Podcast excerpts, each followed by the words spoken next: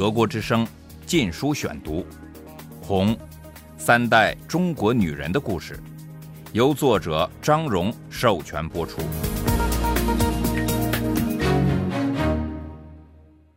第二十二章：劳动改造，到喜马拉雅山边去。一九六九年一月至六月。第一节。一九六九年，我父母、姐姐、弟弟金明和我一个接一个的被撵出成都，发配到四川偏远地区。那时有千百万城市居民被下放到农村，这样年轻人就不会再待在城里游手好闲、惹是生非。我父母这样的成年人也有了一个去处。过去的共产党机构现在被毛泽东的革命委员会代替了，以前当官的现在全无职无位了，让他们到农村做体力劳动，倒是一个简易的解决办法。根据毛泽东的高调，我们到农村是去改造。毛泽东说，每个人都要劳动改造，但他从来不解释两者的关系。当然，也没有人敢请他说清楚，甚至想一想这个问题也算犯上。事实上，上上下下的中国人都心知肚明，笨重的体力劳动，特别是落户农村，是一种惩罚。最明显不过的是，毛泽东的亲信们，那些新成立的革命委员会成员、军队里的军官，都不用到农村改造。他们的孩子也大都没去。我们家最先走的是父亲。一九六九年新年刚过，他就被发配到位于喜马拉雅山脉东面的西昌地区米易县。那里是很偏远的地方，现在它是人造卫星的发射基地。它距离成都有三百里，当时不通火车。坐卡车翻山越岭要花四天路程。在古代，此地是流放犯人的地方。据说这儿山林古壑中弥漫着一种神秘的瘴气。前省委的干部们在这儿建立了一所干校。在中国，起码有好几千个这样的农场，他们并非学校，也不是专为共产党干部所设。作家、学者、科学家、教师、医生、演员，在毛泽东搞得愚昧至上的秩序下，都被发配到这类地方来。来干校的人不仅有像我父亲这样的走资派和其他阶级敌人，绝大部分政府里的造反派也落到同样的下场。四川省革命委员会容纳不下他们。因为这个新的权力机构得包括工人、学生背景的造反派，外加军人。劳动改造就成了处理剩余造反派的现成方式。我父亲部里只有少数人留在成都，姚女士算一个，她准备当四川省革命委员会的宣传部副部长了，她不再当造反派头目了。此时，所有造反派的组织都解散了。干校不是集中营或劳改营，但是他们与外界隔绝，成员们被限制了自由，在严格的管理下做笨重的体力劳动。中国每块可耕作的土地都挤满了人，所以干校只能建在荒凉地区或大山里，学员们得种粮养活自己。虽然他们仍拿工资，但是什么也买不到，生活十分艰苦。为了让我父亲收拾行装，在去米易前几天，他被放回家了。回来后，他只想一件事：看看我母亲。母亲仍在关押中，父亲怕自己将来再也看不到他了。他写信给革命委员会，语气尽可能谦卑。求他们准许让他去见他，但是石沉大海，杳无回音。关押我母亲的那个电影院坐落在成都市从前最繁华的春熙路。我弟弟金明经常出入的半导体收音机零件的黑市就在旁边不远处。他几次看到母亲和别的被关押者排成一行，拿着饭盒、筷子去食堂。由于电影院食堂不是天天营业，他们间或得外出到另一家食堂进餐。精明的发现意味着我们有时能在街道上看见母亲。要是他没和其他在押者一起露面，我们就焦急万分，不知他怎么了。后来才知道，这是那个虐待狂看守在处罚他，让他挨饿。但可能第二天我们就见到他了，在一对十几个沉默不语、神情黯然的男女中，低着头，带着白袖章，上面是四个黑色大字：“牛鬼蛇神。”我和父亲去守候了几天，从凌晨等到中午。但是他始终没有出现。我们在街上徘徊，在结霜的人行道上跺脚取暖。这天早上，当浓雾消散，毫无生气的水泥楼房显现时，母亲出现了。他已有好几次在这条街上看见过他的孩子们，所以此时两眼飞快地寻找着我们的身影。当他的眼睛遭逢到父亲时，两人的嘴唇都微微颤抖着，但是没有发出声音。他们只是目不转睛的凝视着，直到看守喝令我母亲低头。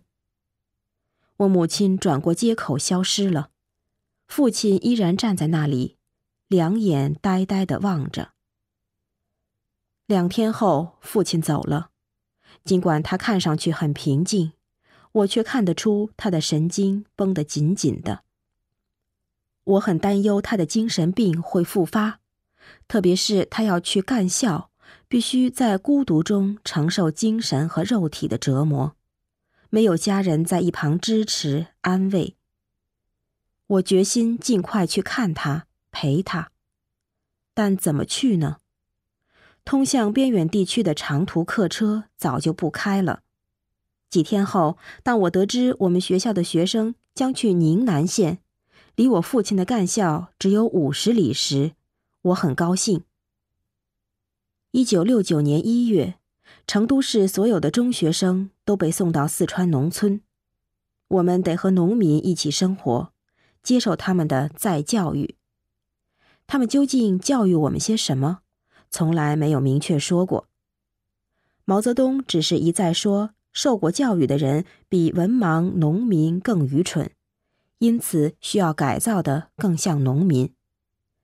他的一句名言是：“尽管他们手是黑的，脚上有牛屎，还是比资产阶级和小资产阶级知识分子都干净。”我所在的四中和姐姐的中学都满是走资派的孩子，所以自然被发配到最荒凉的地区去。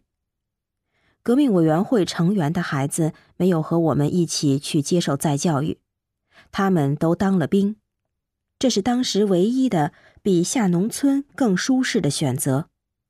从那时起，某人重新得势的征兆之一，就是他的孩子参了军。德国之声《禁书选读》。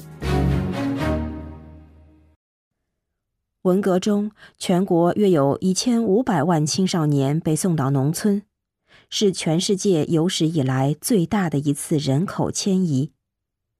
这次行动组织之迅速，之井井有条，说明文革的混乱其实是在控制下的。我们每个人都有一份补助金，以买衣服、被子、床单、箱子、蚊帐以及塑胶布来包裹铺盖卷。连发胶鞋、水壶、手电筒这样的细节也注意到了。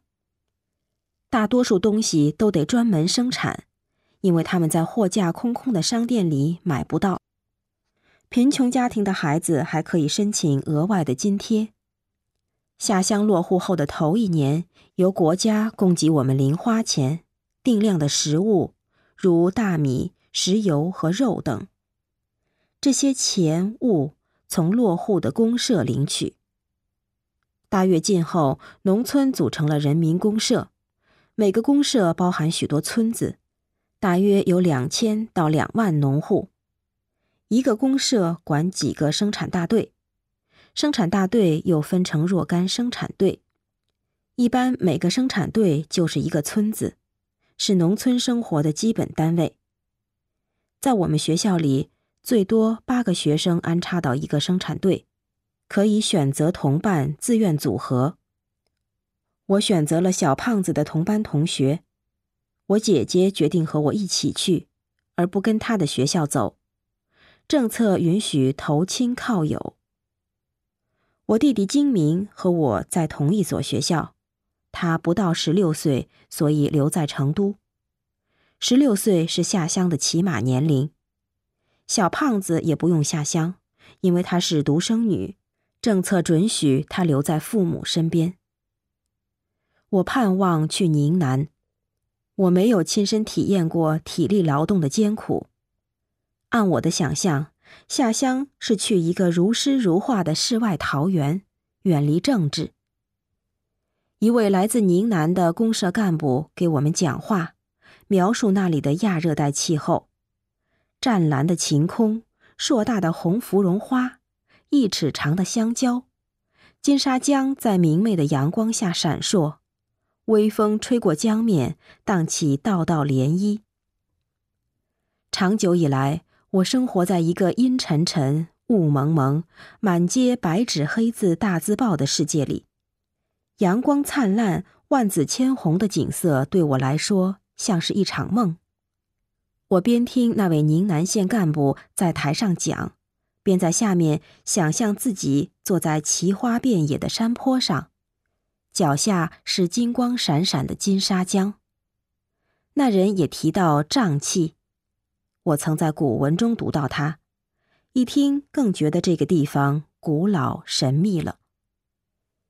我一点儿也没想到疾病的可怕，心目中的危险东西仅限于政治运动。我急着赶快出发，另一个原因是以为距离父亲很近。我没想到宁南和不远的米易之间，隔的是一万尺高的无路可通的丛山峻岭。对地图，我从来一窍不通。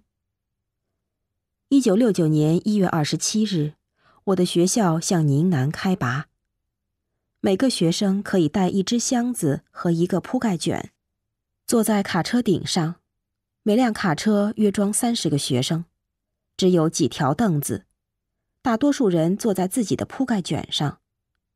一串卡车在乡间公路上颠簸行驶了三天。把我们送到西昌边界。过了成都平原后，我们沿着喜马拉雅山脉东面走，翻山时卡车得系上链条。我爱靠着车尾坐，看鹅毛大雪和冰雹如何把世界刷白，又如何一下子变成了蓝天和耀眼的阳光。大自然变幻无穷的美丽景色使我目瞪口呆。